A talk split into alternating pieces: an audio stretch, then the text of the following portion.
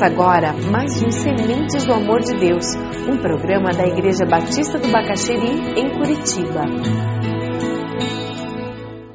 Manchete em todos os jornais do Egito. Israelitas estão em toda parte. Taxa, taxa de natalidade dos hebreus muito maior do que dos egípcios. Faltam vagas nas escolas. Excesso de crianças dos hebreus. Nação em perigo. Mais hebreus do que egípcios. Ministério da Saúde adverte: hebreus mais saudáveis do que os egípcios. Eram as manchetes do Egito na época em que Moisés nasce. faraó manda matar todas as crianças e nós conhecemos a história. A mãe de Moisés cuida dele, quando não consegue mais esconder o choro da criança, coloca no cesto, coloca no rio. Aquele cesto vai na direção da filha de Faraó que se banhava. Deus move o coração dela, ela se apaixona pelo menino e a irmã de Moisés está do lado. E ela pergunta se a irmã de Moisés conhece alguém que podia cuidar do menino. Ela diz que sim. Ela conhecia uma senhora que gostava muito de crianças, que circunstancialmente era a própria mãe de Moisés. E agora que todas as crianças hebreias estavam sendo mortas, tinha uma que não podia ser morta por ordem da filha de Faraó, o próprio Moisés. E além de não poder ser morta, ela ainda era sustentada com o dinheiro do Faraó.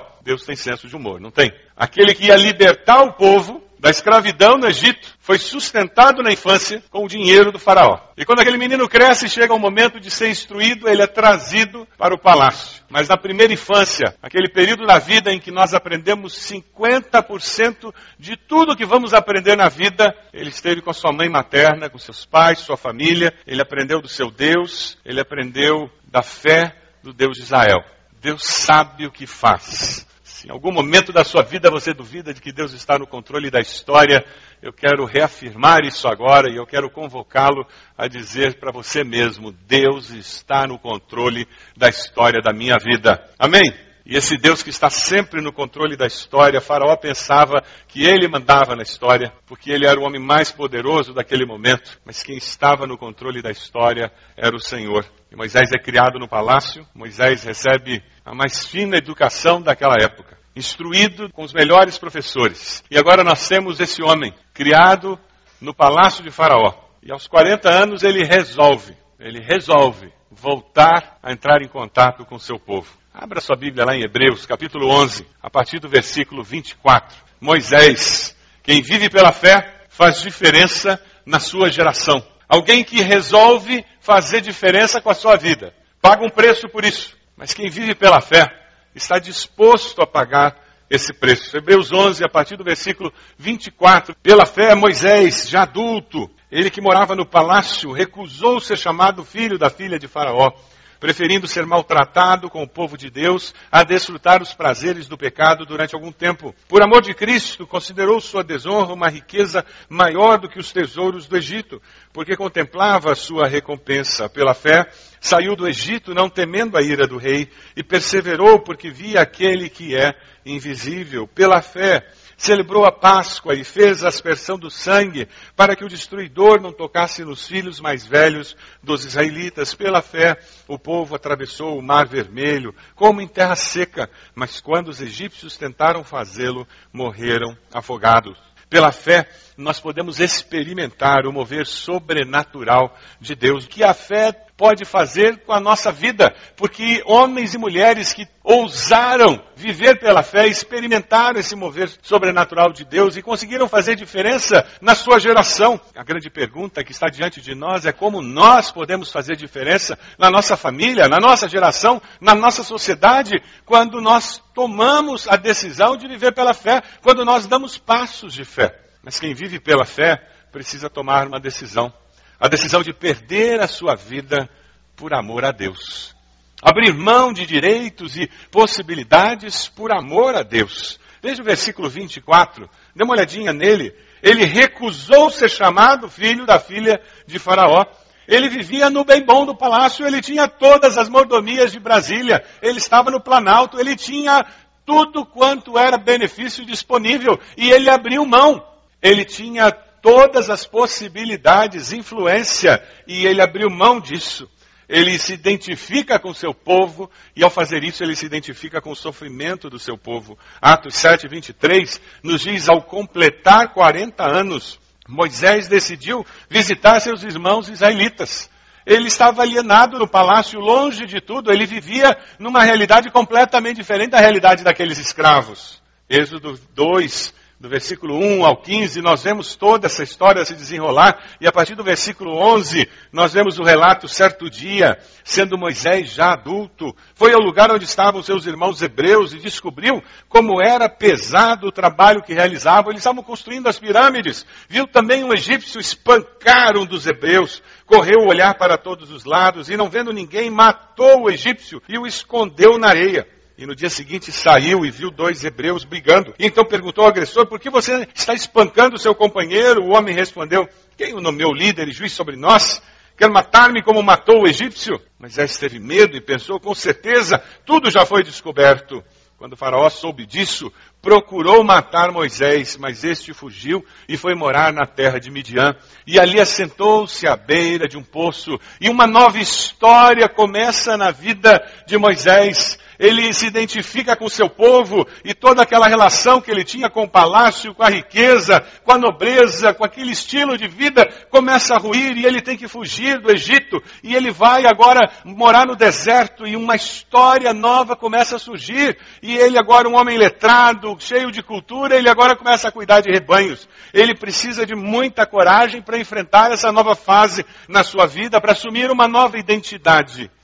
Jesus, quando fala sobre o desafio da vida de fé, da vida com Deus, ele coloca um paradoxo diante de nós. O paradoxo da fé, porque ele diz: quem quiser salvar a sua vida, a perderá.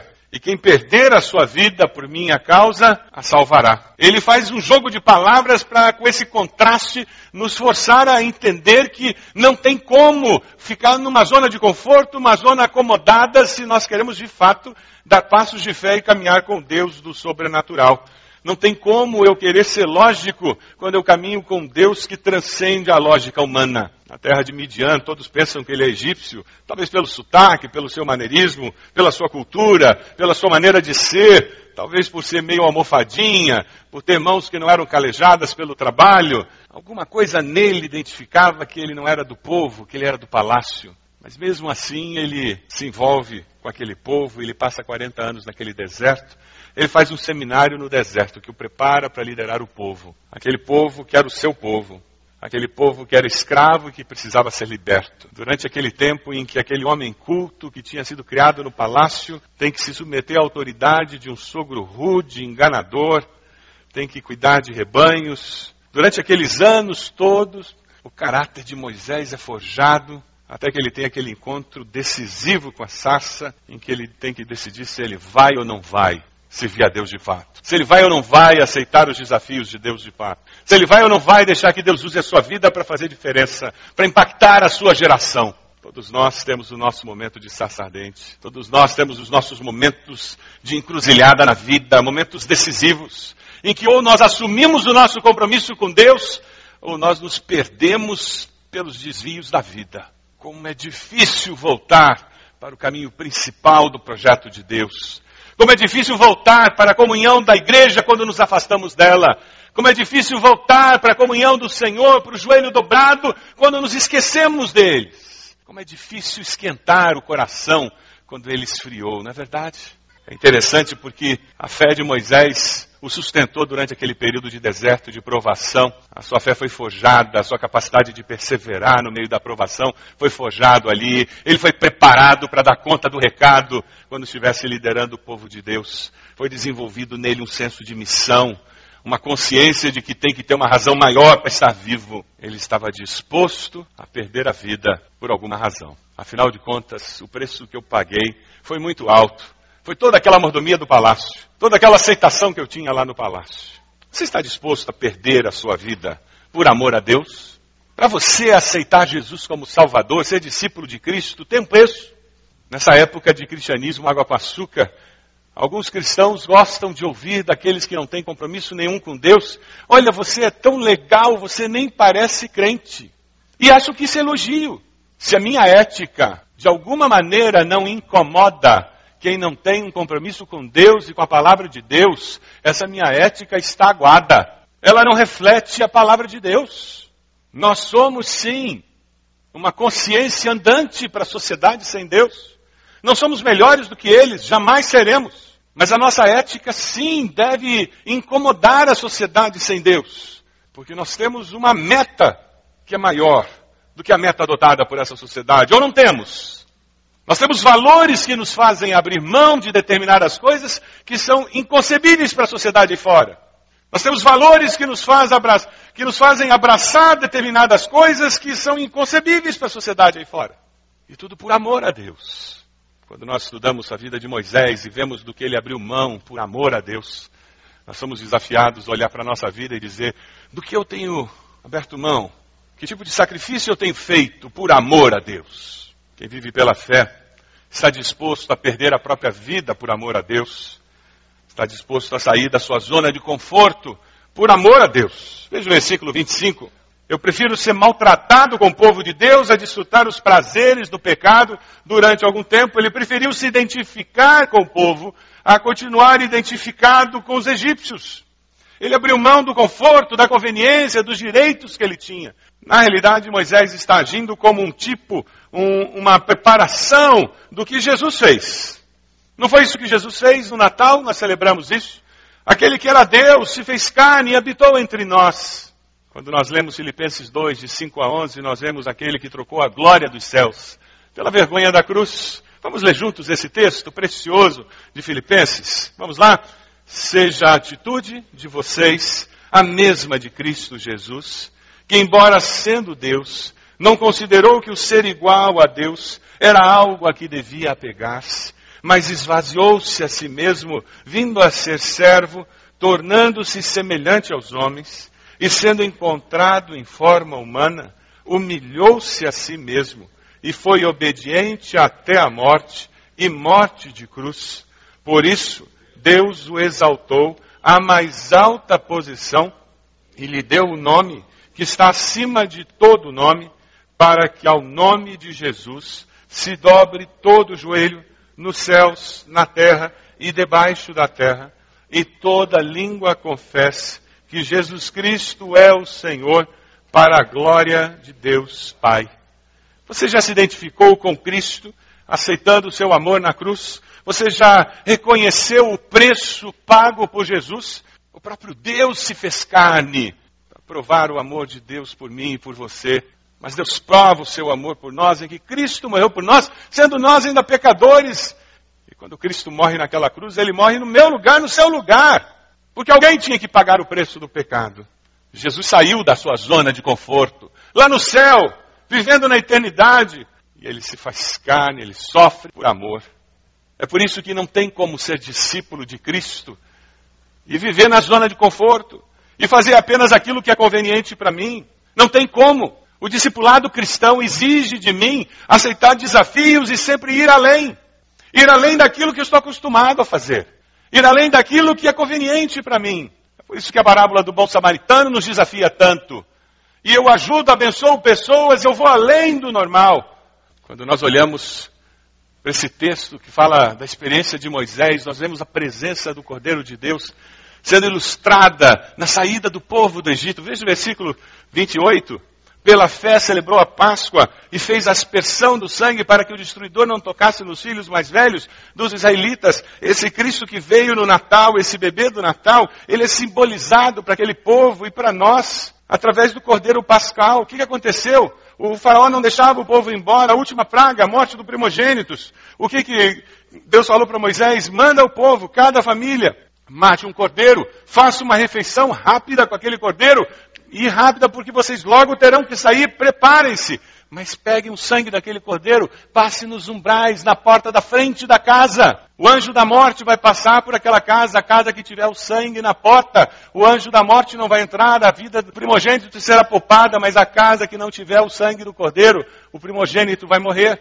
E foi isso que aconteceu naquela noite. A Bíblia nos diz que o sangue de Jesus nos limpa de todo o pecado. E é por isso que existe vida eterna para todo aquele que aceita Jesus. O sangue de Jesus preserva a vida dentro daquela casa. E eles colocam aquele sangue pela fé. É pela fé que nós somos salvos. Não vem de obras, é pela fé. Nós vemos, através daquela experiência deles, o Senhor revelando a Moisés que é pela fé que o povo caminha com Deus. Ele preferiu, Jesus preferiu, vir dos céus à terra, para que eu e você, pela fé, pudéssemos confiar no sangue derramado na cruz do Calvário, no sacrifício dele, e pudéssemos dizer: Eu creio sim em Jesus como meu Senhor e Salvador, eu aceito como meu Senhor e Salvador, eu me arrependo dos meus pecados. E assim, pela fé, para que eu e você pudéssemos ser salvos e salvos eternamente. Ele sabia que as recompensas terrenas eram desprezíveis se comparadas à recompensa final de Deus. É o que fala o versículo 26. Ele olhava que Deus tinha muito mais do que as riquezas do Egito. Pela fé nós experimentamos o mover sobrenatural de Deus. Pela fé você perde a sua vida, deixa a zona de conforto, porque você vive com senso de missão. Foi o que aconteceu com ele, veja o versículo 27. Ele, pela fé, perseverou. Por quê? Porque ele via aquele que é invisível. Ele continuou firme, porque ele via aquele que era invisível. Ele aceitou o desafio de ser agente de transformação na sua sociedade, porque ele via aquele que era invisível. Ele conseguia enxergar mais do que os seus olhos viam. Viver pela fé é viver por convicção e não por conveniência. Ah, numa sociedade pós-moderna como a nossa, que tudo é relativo, que transforma tudo simplesmente num jogo de conveniências e de interesses. Nós temos muita dificuldade de falar em convicção.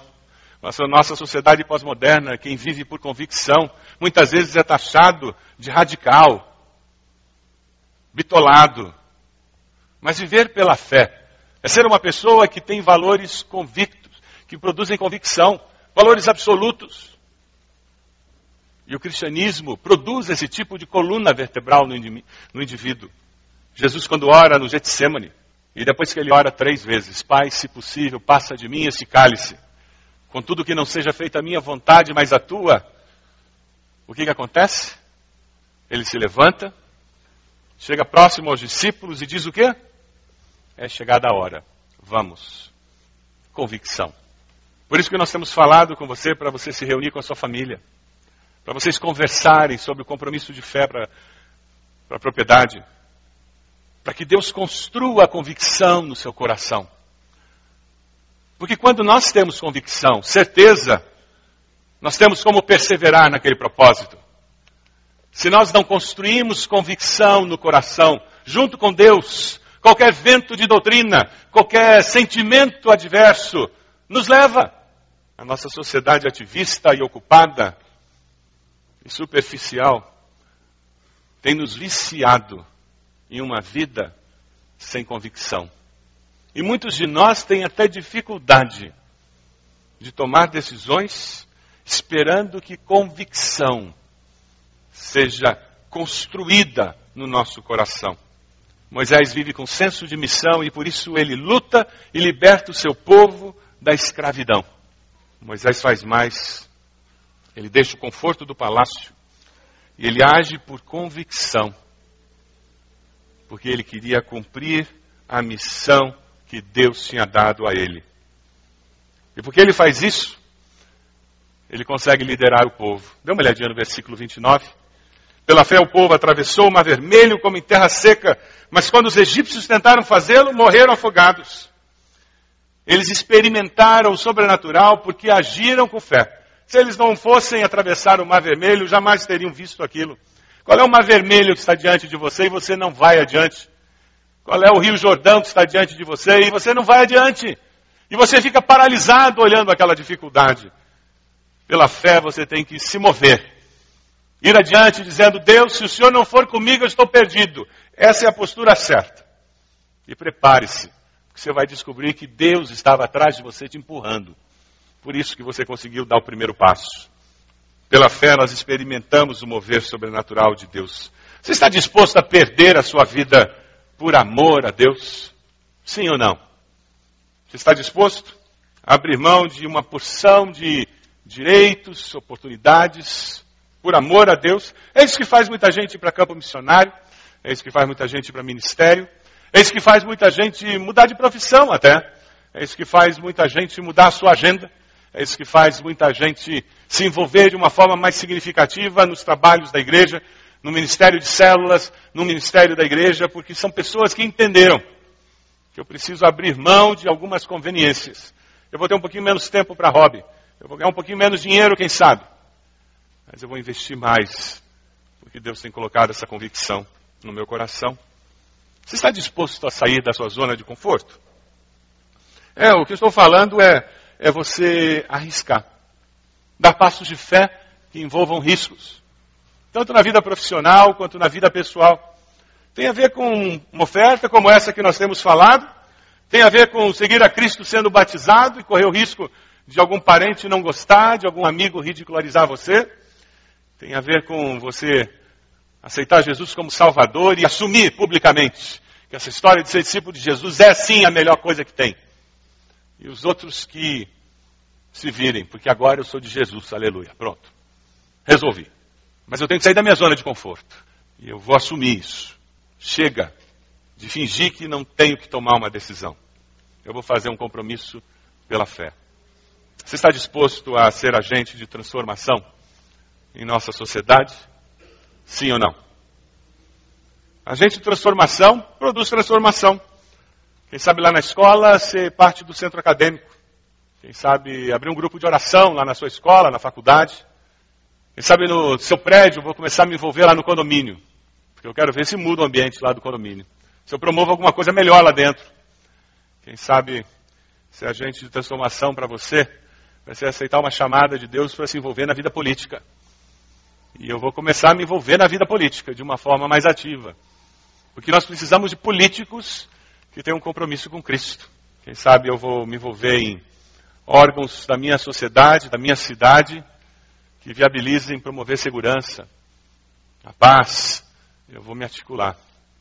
Mas eu quero, de alguma maneira, transformar minha sociedade. Eu quero fazer alguma diferença com a minha vida. Quem sabe você vai se tornar mais um dos voluntários. Você vai doar uma tarde por semana, duas tardes por semana. Pode ser ajudando costurando, enxoval solidário, na nossa central de voluntariado, ensinando informática para a terceira idade tantas oportunidades que não dá nem para falar todas. Aqui dentro da sua igreja, nessa ONG abençoada que Deus nos deu, ABC. Eu li num comentarista que a maior barreira do mundo é a nossa dificuldade para confiar no Deus do impossível. Aí eu coloquei uma frase embaixo. Pela fé, nós vamos vencer. Amém? Vamos dizer juntos essa frase? Pela fé, nós vamos vencer. Pai Celeste vive nos desafiando a mergulhar no mar da bênção. E ele diz: pode mergulhar que eu estou com você. Pode vir que eu vou segurar você. Pode entrar, não tem problema. E a gente, cheio de medo, fica na beirada. Tudo que a gente experimenta é uma aguinha batendo no pé e a gente já acha ótimo. Já está bom demais. Uma delícia. A gente até senta para molhar um pouquinho mais. E uma porção de gente chega para a gente e diz: funciona, esse negócio é bom, pode vir que é bom, eu já fui lá, já mergulhei, é bom. Aí a gente chora e diz que não. E estamos perdendo a bênção. E o Pai Celeste diz: vem, mergulha no mar da bênção. Mas é pela fé que você faz isso. Ou você confia que o Pai vai cuidar de você, ou você vai ficar na beirada o resto da vida, sem experimentar o agir sobrenatural do Pai Celeste.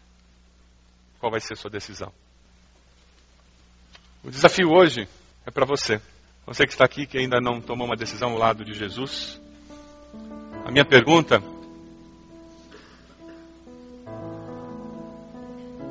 é: você vai deixar mais tempo? Eu acho que não. Acho que você quer mergulhar no mar da bênção. Aí onde você está, faça uma oração dizendo: Senhor, eu me arrependo dos meus pecados. Diga isso para Deus. Eu te peço perdão. Eu reconheço que Jesus morreu na cruz no meu lugar. Eu confesso Jesus como meu Senhor e Salvador. Toma minha vida em tuas mãos. Eu me entrego ao Senhor. Vem transformar a minha vida. Deus amado, nós te damos graças porque o Senhor é um Deus incrível fiel às tuas promessas. E nós temos experimentado isso nas nossas vidas, Senhor. Te damos graças por esse se bem à frente, dizendo: Eu quero Jesus como meu Senhor e Salvador. Louvado seja teu nome por isso, Senhor. Ó Deus, nós te damos graças por esses irmãos e irmãs que dando um passo de fé, eles estão dizendo hoje: Eu estou acertando isto na minha vida com o Senhor. Ó Deus, confirma nos seus corações a resposta do Senhor para as suas vidas. Realiza teu plano nas suas vidas de uma forma muito clara, Senhor. Ó Deus amado, abençoa-os de uma forma poderosa. Confirma, Senhor, essa decisão com teu Santo Espírito e traga honra e glória para o nome do Senhor. Deus amado, nós pedimos que o Senhor continue falando conosco durante esse dia, que a tua palavra continue ecoando dentro dos nossos corações, que ao retornarmos hoje à tarde, à noite, para cultuar o teu nome, nós o façamos com o coração cheio de alegria e expectativa, porque certamente o Senhor há de falar ainda mais aos nossos corações. Nós oramos em nome de Jesus. Amém.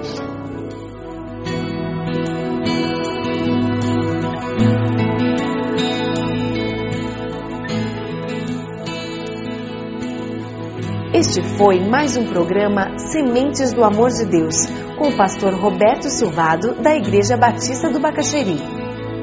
Se você deseja obter cópias dessa mensagem, ligue para 33630327 ou envie um e-mail para radio@ibb.org.br, informando a data da mensagem